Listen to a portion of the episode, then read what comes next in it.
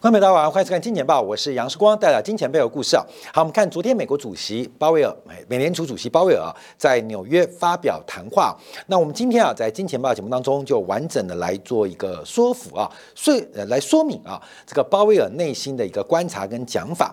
那我们特别用标题来点出我们的观点：受到美国财富效应的影响，美国目前的经济仍然是高温不退啊。这到底会带来什么样的一个过程？那结论就是，鲍威尔已经对于目前美国资产价格，特别是股市，似乎已经失去了耐心。就在此时，我们看到美国四大指数当中，特别以小盘股、小型股为例的罗素两千，正在创下半年的新低。在欧洲大陆方面，我们看德国法兰克福指数也正在挑战。半年新低，而在亚洲大陆股市沪深三百更是创下了一年新低，所以全球股市现在显现的一个疲软，跟新加坡的主跌段正在做发生。那一切的呃原因啊，我们都归咎于美联储的紧缩发展。那在这个时候，我们看到昨天晚上啊，到今天凌晨，美国。指标的无风险利率定锚，十年期国债收益率竟然已经正式突破了百分之五的整数关卡，在昨天盘中当中一度来到百分之五点零零一。当然，这不会是最高，这绝对不会是最高，但正式来扣关百分之五的利率水平，又代表什么样的含义？我们昨天在今天感部分啊，特别用美国十年期国债收益率，甚至三十年期国债收益率来看待台积电的估值。假假如你有一点点的财务水平，你对于世界经济资本的运行有基础的了解，你都会发现台积电现在的价格是无比大的泡沫啊！不管是把台积电的成长性、未来半导体在工业的应用，把它全部算进去，台积电五百五十块。五百六十块，相对于美国国债这种无风险利率的报酬，它都是显出超级大的泡沫。所以我们也试图倒推啊，台积电的股价到底多少合理？可能要用五折来做计算，用五折来做计算。好，这个原因啊，我们在昨天节目提到，我们今天进一步要研究这个国债直利率，还有昨天鲍威尔的讲法。好，当然直利率出现创新高，主要原因就是我们昨天有做一个简单的说明，受到国债价格大。跌的影响，十年期国债昨天进一步的创下新低，来到了近这个二零零七年以来的新低。这一次非常特别啊，这是出现了股债双杀，股债双杀。过去正常情况之下，这个股债应该是负相关的。在股市呃这个走多牛市的时候，债市通常会出现一个空头熊市的发展。那在债市多头。的结构当中，通常股市可能会进入一个熊市。在过去一段时间，股债竟然出现了同多、同空、同涨。跟同底的变化，尤其是最近啊，这个美国股市开始下跌，可是美国的债市可能更成为拖累美国股市的指标。这种紧缩、这种高息的环境，使得全球的资产价格，尤其是负债端的受挫，可能会拖累全球资产负债表进一步的萎缩。跟这个下跌啊，好，我们看一下鲍威尔昨天的讲法。昨天鲍威尔在纽约经济俱乐部的参会发表了谈话，因为大家特别希望能够在十月底之前啊，即将进入美联储利率决策前的季末期，得到鲍威尔主席的一个看法跟论证。那当然啊，有人把它解读为鸽派。有人解读为鹰派，我们今天啊就要持平来观察，到底鲍威尔讲了什么。好，我们的小编啊直接破题啊，就是鲍威尔的讲话当中，其中一个重点就是需要经济成长的放缓来克服顽固的高通胀。好，各位，我们先把前面这半句话给拿出来观察，经济成长需要放缓，那经济成长放缓的指标是什么？经济成长。成长的果实又放在哪边？过去我们怎么判断一个国家的经济成长？怎么看待一个国家的经济衰退？我们以台湾啊这个呃知名的财经人物啊谢金河的论点啊，就是用股票的总市值来做判断啊。这个老谢啊代表一番庶民的看法，就是股票好，经济好；股票好代表政治好；股票好，什么都好。股票坏，经济坏；股票坏，政治差；股票坏，什么都坏。哎，我们就用这种逻辑做观察，所以经济成长的指标其实就反映在股票市场当中。而股票市场为什么会好，为什么会坏？主要就是上市公司的收益率反映到了 EPS，EPS 配合经济成长加速，会反映在本益比 P ratio 身上。经济不好会反映在企业直接的 EPS 身上。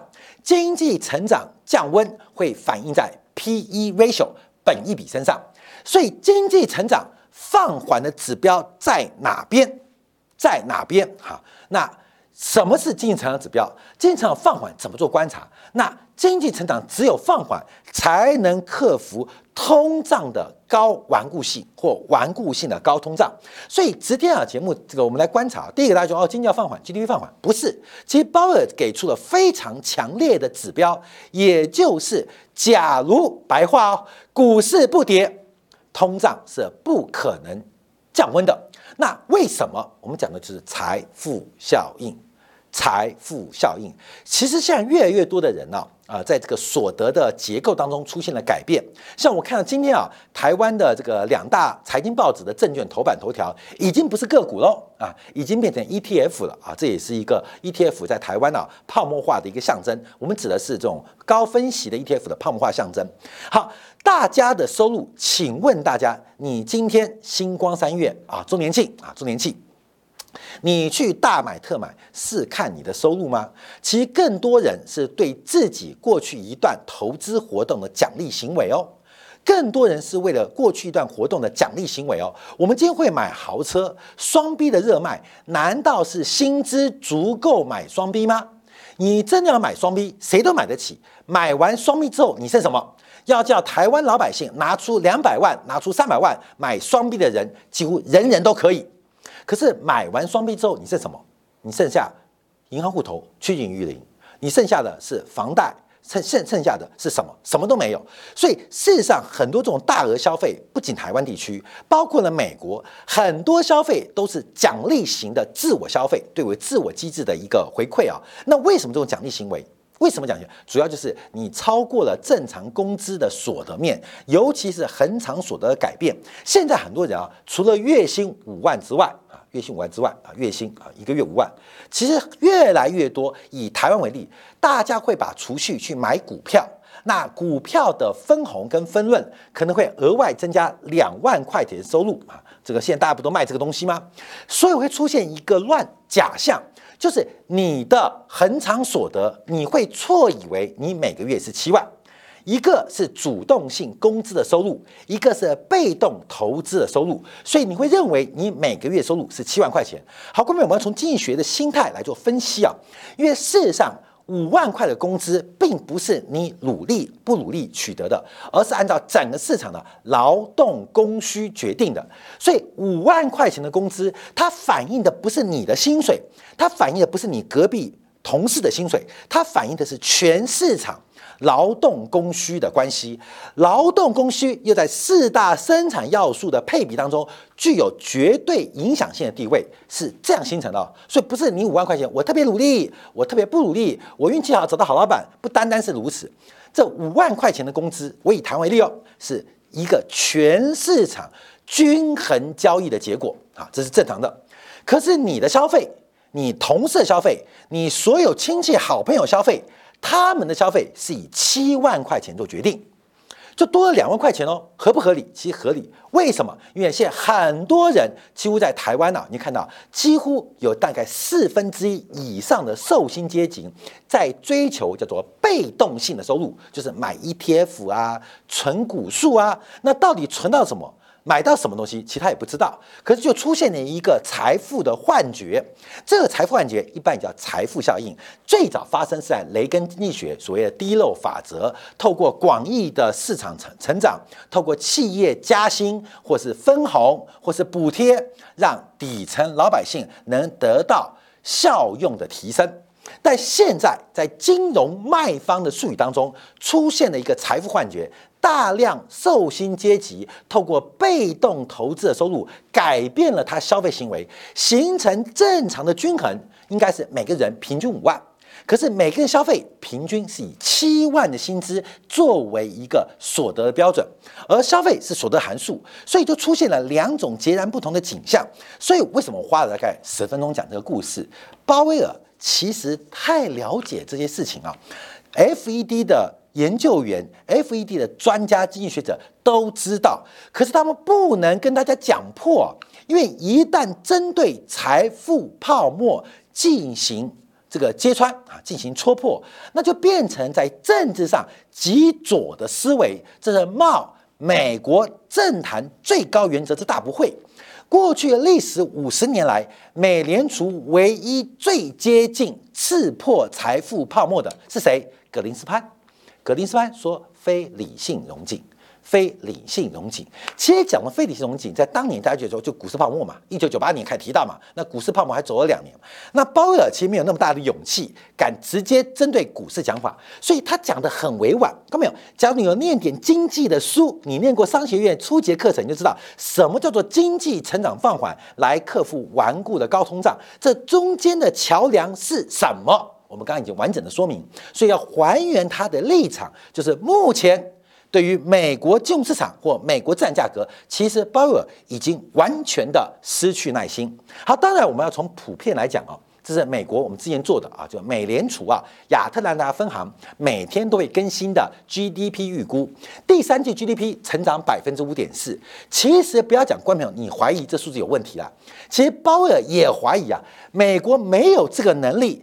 超过百分之五的 GDP 成长，我看刚刚有没有提到？呃，刚有提到，哎，郭敏有有有，等一下有提到，对，因为包伟刚刚在演讲里面有提到，美国的 GDP 潜在增长率就是百分之二，而且百分之二相对很多经济来讲已经算偏高的，可是，一直拉出警报，美国经济不仅不止百分之二，甚至第三季百分之五、百分之六，不断的往上拉高，为什么？问为什么？为什么？你去想，为什么你会花钱嘛？你不要问美国人，你为什么花钱？你为什么去周年庆买买买？有一种奖励自己的行为或补偿自己的行为，为什么？投资赚钱了嘛？投资赚钱嘛？太多人消费就是靠投资赚钱了，不是你为止。很多退休金，像最近劳退劳保不是金牛大赚吗？要加发薪水啊，你会感觉自己变有钱了。你不用这个工资可以多花一点点，为什么？因为社会安全福利，尤其是劳扣劳退啊，劳保又帮你赚钱啦。美国的退休金帮你赚了好多钱啊，过没有？这种储蓄的替换效应，就是你不用多存，你赚一百块，本来花五十块，五十块存起来。啊，为什么将来等到退休养老用嘛？现在不用，因为我的退休金帮我增值了两倍，所以我现在一百块我可以花到八十块。我跟你讲，跟他报告，我自己在美国的几个堂妹表妹就是如此，他们手上没有现金，他们那时候跟我讲，堂哥啊，因为我的退休金每年增幅平均都是七 percent 到八 percent 哦，我们都算过，其实我们将来退休应该是衣食无余。那所以怎么样？所以换房子啦，换车啦。买双 B 跟 Lexus 啊，关没有？为什么？我说你有钱吗？他说有啊。那我说那你是贷款吗？说不用贷款，我存款够。我说这存款买完之后还够吗？因为那天我听到他，我堂妹跟我堂妹夫聊天呢，就问我开的 Lexus 多少钱？哦哦，我说台湾呢大概两百多万台币啊。他说哦，美国没那么贵，美国才五万多美金。那他就跟老公讲一句话，他说我们现在好像有六万块的活期存款，应该可以买。关键这什么意思吗？他不是有六十万哦，他是银行有六万块，他准备就帮他拿买车。那我就说，你不怕花完干嘛？他没有关系，因为堂哥，我们的医保都很完整，而且退休金都不用考虑，所以赚多少可以花多少，而且我们房贷也安排好了，医保也缴了，社保现退休金越来越多，所以很敢买哦，很敢买哦。为什么敢买？为什么敢买？看没有？退休金膨胀不就是股市财富效应吗？所以我要跟大家报告，美国 GDP 那么高，它不是假的。它不是假的，为什么不是假的？因为有太多人你看不到人，他正在疯狂的消费或在进行购买行为啊。好，我们再观察啊，在这个后面问题啊，第一个问题提到就是为什么美国这个美联储啊采取很多活动了啊？美联储采取了很多行动，Q T 啊，加息啊，可是美国经济数据依然非常好，你会不会对这些数据感到 surprise 啊？surprise 购买 surprise，那鲍尔提到了啊，大幅加息之后。经济坚韧，因为高利率不够久。一年多之前，很多人都问美国经济衰退。观众有没有注意到？你今天收看《金钱报》价值很了不起，我们任何的预测判断都领先鲍威尔的讲法一年以上时间。二零二零年如此。二零一九年如此，二零二一年如此，二零二二年如此，二零二三年不过是预测我们二零二年的预测啊，我们就当提到美国的财富效应，从美联储的报告你还记得吗？我们把美联储纽约分行报告拉出来看，美国的经济不会陷入衰退啊，他现在讲了。大家都认为美国会衰退，但现在并没有，而且到今年为止，经济增速仍然高于区域水平，很大程度是决定于强劲的消费者支出、强劲的就业市场、增速过快的民营工资，而且通胀在下滑。所以他提到，目前很多地方对加息的敏感度可能很低啊，很低。譬如房率、房贷，譬如房贷，因为房贷。都是固定利率，美国很多的房贷是固定利率。虽然目前美国的房贷利率最新已经接近百分之八，可是大多数房贷的存量，它现在的利率水平可能还不到百分之五，甚至在百分之三以下。等一下，在今天部分，我们要从美联储最新公布的，昨天公布哦，最新的资产负债表，看到同样的现象，美国的很多房贷的负债。被过去固定在很低的水平，美联储可以看到银行的负债很多也被固定在固定在很低的水平。随着金融化跟证券化发生，事实上美联储的升息的确会打击增量贷款的增量，可是贷款的存量没有受到太多的影响。所以鲍威就举到这个例子啊，我们升息升很多。可是感觉影响不太大。好，观众我们看一下，这就是最新啊，最新昨天公布的美国的房贷按揭利率均值已经正式站稳百分之八了，有影响吗？关我屁事哦！世光哥，我买房贷是二零一七年买的，当时谈好利率是百分之二点八，三十年所有固定好了，我卡死了，所以利率升到百分之八十也跟我没关系，除非跟我谈判的银行破产。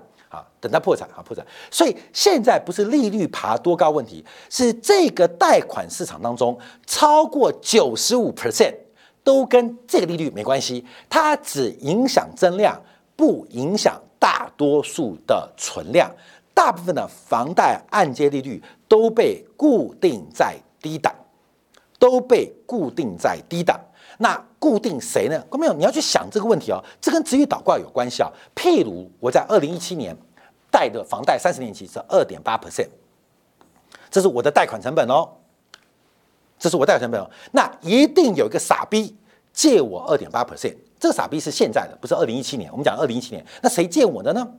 谁借我的呢？各位朋友，不就是海外债权人吗？台湾的，以台湾为例啊。台湾的保险公司要不是更改会计准则，每一个保险公司都要等着破产。为什么？因为谁借我的嘛？看到没有？谁借我的？美国包括我们看二零一五、一六、一七台湾债券发行国际版，连苹果、连英特尔，你没有听错哦，都来台湾发行美元债。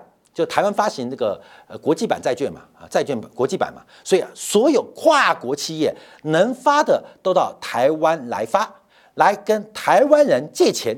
当时我们觉得美国人好笨哦，台币贷款百分之一，美元贷款百分之三、百分之四，那个苹果、英特尔还狂借，你是不是笨了啊？不是笨了啊，因为现在发证明了他们太聪明了。所以现在美国人的快乐，它建筑于。我讲举例哦，台湾人的痛苦身上，所以现在到百分之八怎么办啊？怎么办？关我屁事！反正只要台湾一天不倒，有很大部分的美国贷款者就会继续把这个利率给抱死死，继续抱死死，继续抱住。我们举例，这是真实的例子，但那不限于，不仅于台湾这个经济体啊，不止。所以为什么鲍威尔提到这个利率调高，为什么没有影响？主要原因就是想了。不够久啊，不够久。那怎么样置换存量吗？二十年啊，二十年，二十年之后你总要换贷款吧？二十年后你儿子总要买房嘛？所以鲍威尔讲的高利率不够久，配合它的存量逻辑，那我们就要观察高利率会不会二十年？好，我们今天小编啊，本来有开个题目啊，啊，制作人之一啊，本来要开到底这次高利率多久？那从历史经验来讲，动辄十五年起跳，这完全符于符合鲍威尔在昨天的讲法啊。所以高利率从去年开始到现在，我们终于经历了二十分之一。啊，还不还不错啊，在四五年，我们终于经历了十分之一，还有十分之九的漫漫长路，值得你观察。好，另外提到啊，第二、第三个问题都问到货币政策对于经济啊影响的一个问题啊，啊，要把答案先出来哦。我不认为利率影响经济发势发生根本的改变啊，就是目前啊，就是紧缩效应为什么对经济的压抑没有很明显？他提到不啦不啦不啦不啦不啦不啦不啦，这边就提到刚我讲到，他认为美国的这个经济的增速大概是百分之二左右。也许主流观点认为低于百分之二，可是从人口增速、生产率、工作时来观察的话，都会影响 GDP 的增速，而且百分之二已经比很多国家更高了。过没有？刚刚亚特兰大估计啊，第三届 GDP 是增长百分之五点四，百分之五点四，而鲍威认为百分之二。请问从百分之五点四要掉到百分之二，要怎么跌？过没有？要怎么跌？从百分之五点四、五点四的 GDP 成长率要降到百分之二，要怎么跌？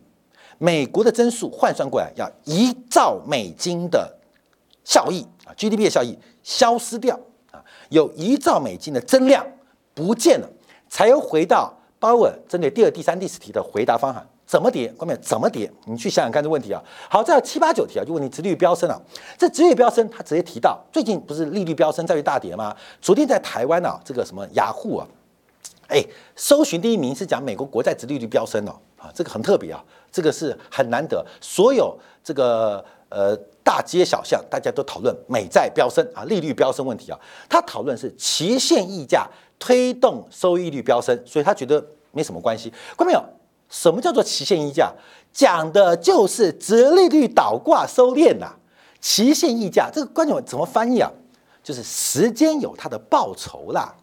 我们讲白一点啊，就是今天你把钱你赚了一百万。你不花，你把它存下来，为什么要存下来？为什么要存下来？而存下来有什么好处？那这就是期限溢价的简单概念啊。所以通常存下来，通常是因为明天我可以买更多。为什么买那么多？因为银行会给我利息，会给我报酬，所以叫期限溢价的过程。所以时间本身是有价值的嘛。这个期限溢价过程，所以当前收益率跟通货膨胀上升没关系，主要是期限溢价推动。尤其市场对于美国次水平美债供应量、股债相关性跟 QT 所做出反应，未来供应增加都会导致债券吸引力下滑，所以投资人需要更高的风险溢价跟期限溢价。所以关妹，你知道吗？在昨天的会谈当中，美国国债崩盘，感觉对鲍威来讲，这不是常事吗？债市大跌不是很正常吗？殖率飙升不是应该的吗？那为什么你会帮成当成新闻呢？你们干嘛恐慌？不就早就该飙升吗？根本他的讲话意思其实差不多这个意思啊。所以我们观察这是殖率倒挂必然收敛结果。那至于倒挂收敛会发生什么事情？我们再次跟大家提醒：所有久期、存续期，只要你觉得这个产业未来会变好的，就扯到存续期问题。我们常常看到 AI 人工智能。五年后会怎样？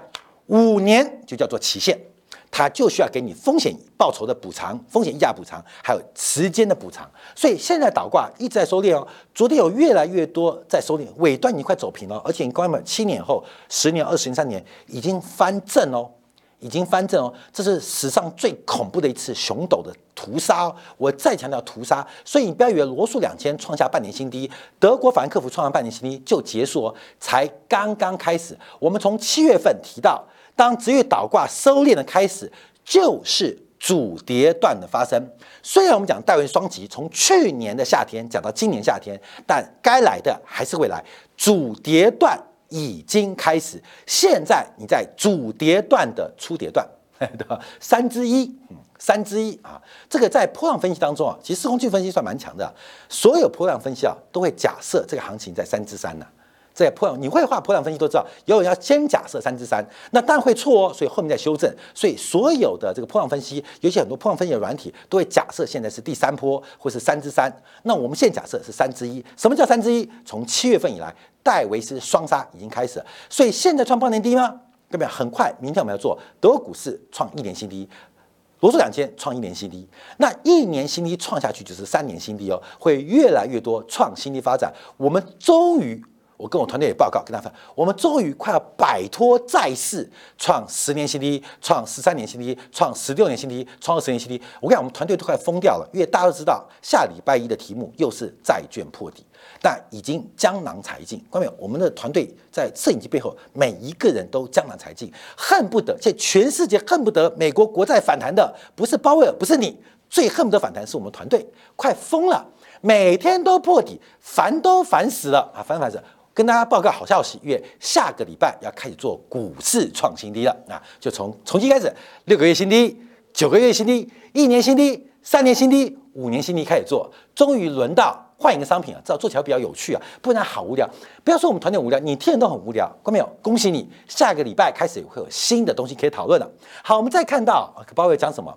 短期中性利率可能比之前更高，因为大家问什么叫中性利率嘛？中性利率能多高？能多高啊？反正重点是应该经济可以承受更高利率啊，更高利率，而且认为现在中性利率走高，中性利率提高就跟这个下礼拜啊，日本央行准备调整通胀预期一样啊，这是一个重大基础的改变啊。关没有？中性利率啊？什么中性利率？就是每个月喝几次酒，老婆不会生气啊。关没有个临界点，你都不做社交。这是不行的，老婆也知道，不然老婆你社交关系要找人帮忙，不管是公事私事都没办法，所以应酬是必要的啊。每个月应酬两次，老婆觉得刚刚好；应酬三次，老婆就不太高兴；应酬五次，你干脆滚在外面，睡在外面，不要回来啊！看到没有？什么叫中性利率？人生都有一个均衡的过程。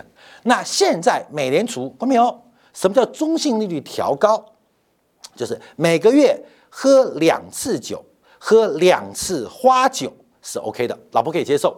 现在鲍威尔替大家争取到喝三次啊，喝三次啊，中性利率抬高，代表整个结构正在出现改变啊。我们懂得讲说，中性均衡利率有很多变化。昨天晚上我们看到实质利率来到新高啊，来到多少？十五年新高，百分之二点五的水平哦。而且我们一直观察啊，这个通胀预期先开始追通胀率，这个预呃这个实质利率，哎，你要注意哦。因为我们领先鲍威尔一年嘛，那去年讲的鲍威尔现在讲嘛，我们现在讲什么？我们现在讲什么？后面你知道这礼拜重点是什么？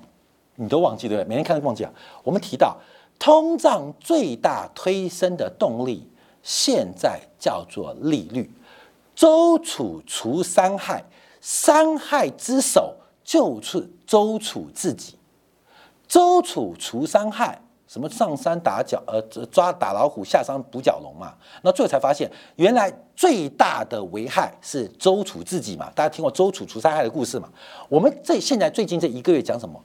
物价最大的推力不再是供应链，也不单单是中美的贸易断裂，也不单单是工资问题，而是利率的本身就是推升物价最大的推手。我们要再一次预测，我们会比鲍威尔提早一年看到这些现象现象啊，慢慢等预期啊，慢慢你去挑战。好，我们观察啊，从昨天的实质利率跟通胀预期就这个味道哦，因为过去通胀预期稳定在二点四到二点五的水平，这已经算偏高的。那实质利率从底下负的翻上来，已经突破百分之二十，呃，来到二点五了。现在观察啊，实质利率跟通胀预期出现共生关系，也就是从长期的角度观察，实质利率。本身给通胀带来向上的推力，向上推力到目前鲍威尔还没有讲清楚哦，鲍威尔知道但不能讲，所以我们跟他报告，利率的推升本身就会垫高物价，这是从供给端的逻辑，不是需求端逻辑。利率的走高会降低物价，那是美国需求端、美国右派经济学派的主张，可事实上。供给端做观察，就是左派的论点。大家现在很少读左派，因为大家都留学留美国嘛，回来老师也不跟你讲左派论点。左派论点，供给端本身就会受到利率走高产生干扰跟影响，而市场现在有这个现象，这是我们这一月不断跟大家提到，说再次提醒大家什么重点？周楚除三害啊，周楚除三害，三害之首，物价高升之首就是利率本身，所以利率走高。本身就是推高物价的一个关键核心力量。将来我们就会观察，好，这实际利率已经创下十五年新高了。好，那我们看一下关于就业市场通胀问题，这是我们最后一张 C G。关没有？这个话最恐怖。市场跟通胀，通胀跟就业市场过去叫做菲利普曲线菲布曲线就是一百年前啊，有一个纽西兰的，不是一百年前呐，七十年前嘛，纽西兰一个经济学家叫做菲利普，研究了工业革命开始之后英国一百年的经济数据，把物价跟失业率进行了捆绑。当然，物价是用名义工资来做一个这个替代，是名义工资替代物价来做观察。现在鲍威尔翻脸喽，把过去这半世纪央行所遵守的行为规范的准则。道德底线给推翻掉了。他说：“现在啊，就业市场跟物价基本上没有什么关系了。”我没有，你要知道这句话很重要，就是鲍威尔其实对于物价也好，对于就业市场也好，已经摆脱了传统的线性关系，也就是工资影响物价已经没关系。他讲这句话什么意思？有没有？回到我们的标题，鲍威尔太清楚。太理解了，现在的需求过旺，不是供给不足而已，而是因为除了工资以外，更重要的股市效应。所以从昨天鲍威尔讲话，我们看到没有股市开高走低，关键是鲍威尔已经对于股市的泡沫失去耐心。上一次失去耐心，美国纳斯达克从五千一跌到一千五，那这一次鲍威尔对股市失去耐心，纳斯卡跌多久？我们指望的台积电二八八会不会出现？它必然出现。分享给所有金钱豹观朋友。好，下面片刻，我们在今天感要分享美国昨天成屋销售数据。更重要的是，美联储最新的资产负债表。从美联储的资产端、负债端可以看到银行的负债端跟资产端有什么变化。下面片刻，我来帮你做进一步的观察解读。